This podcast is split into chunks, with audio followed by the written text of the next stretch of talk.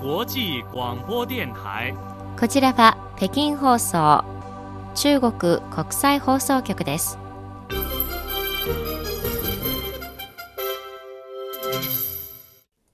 こんばんはニュースをお伝えします。まず主な項目です。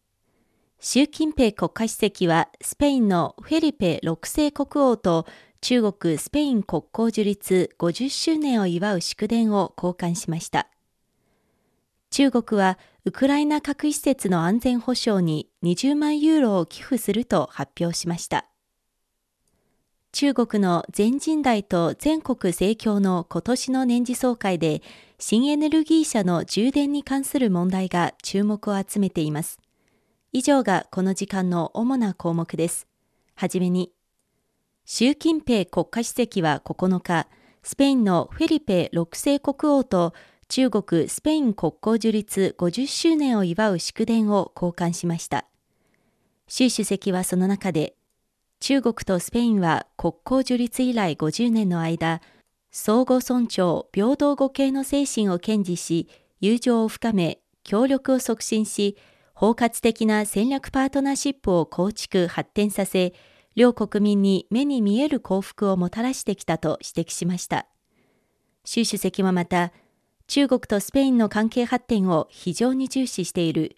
フェリペ6世国王陛下とともに両国の国交樹立50周年を新たなスタートとして政治的な相互信頼を固め互恵協力を拡大し国民同士の心の結びつきを増進し両国の友好協力の新たな1ページを共に綴り続けていきたいと強調しました。これに対しフェリペ6世は国交樹立以来50年、スペインと中国の関係は安定して順調に発展し、様々な分野で協力が進み、国民同士の友情は絶えず深まっていると述べた上で、両国は国交樹立50周年を契機に、友好交流と実務面での協力を全面的に拡大し、気候変動などの世界的な課題に手を携えて対応していくことを信じていると表明しました。次に、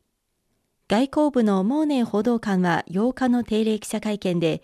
中国が IAEA 国際原子力機関を通じて、ウクライナの核施設の安全保障とその技術援助プロジェクトへの寄付金の提供を決めたことについて、関係機構によるウクライナの核施設の安全強化への努力を支持するためだと説明しました。これに先立ち、ウィーン駐在中国代表団の李翔大使は6日に開かれた IAEA 理事会で、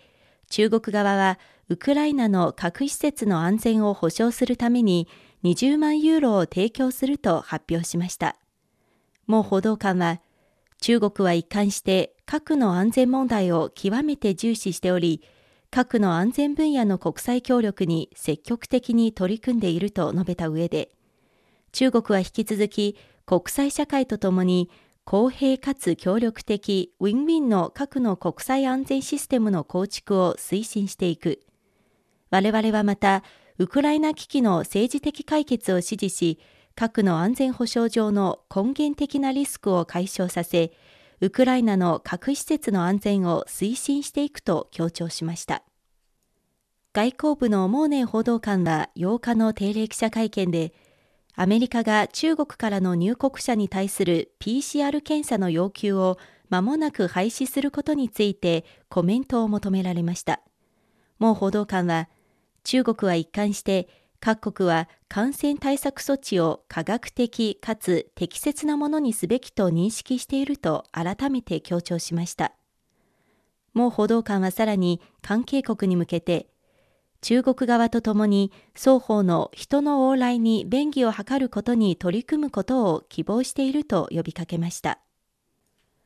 国連安全保障理事会は現地時間8日、アフガニスタン問題をめぐって会議を開きました。中国の高層国連次席大使は席上、アメリカをはじめとする関連諸国に対して、アフガニスタン中央銀行の資産を直ちにアフガニスタン国民に返還するよう促しました。高次席大使は発言の中で、一方的な制裁はアフガニスタンの経済基盤を甚だしく破壊し、現地の人道状況に一層のダメージを与え、現地の女性や子供たちの生存と発展を著しく圧迫している。これは直ちに解除されるべきだと訴えました。江次席大使はまた、アメリカ・ニューヨーク州南部連邦地方裁判所は先月、アメリカはアフガニスタンの海外資産を転用することはできないとの裁定を下した。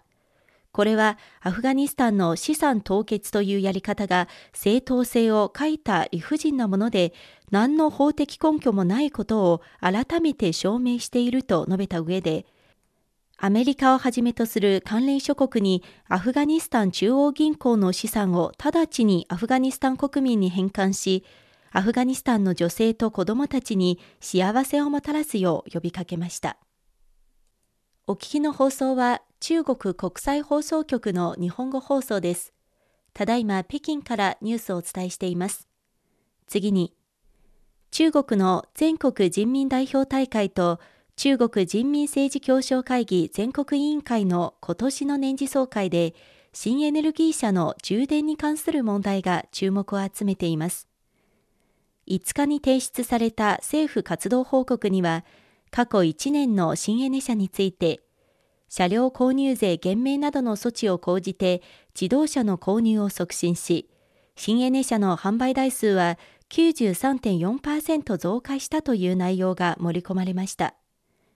2022年に輸出された新エネ車は前の年と比べて120%増加して67万9000台に達しました。現在、中国国内では充電、バッテリー交換のためのインフラ整備面の需給バランスが取れておらず、ユーザーの充電に対する不安は根本的に解決されているとは言えません。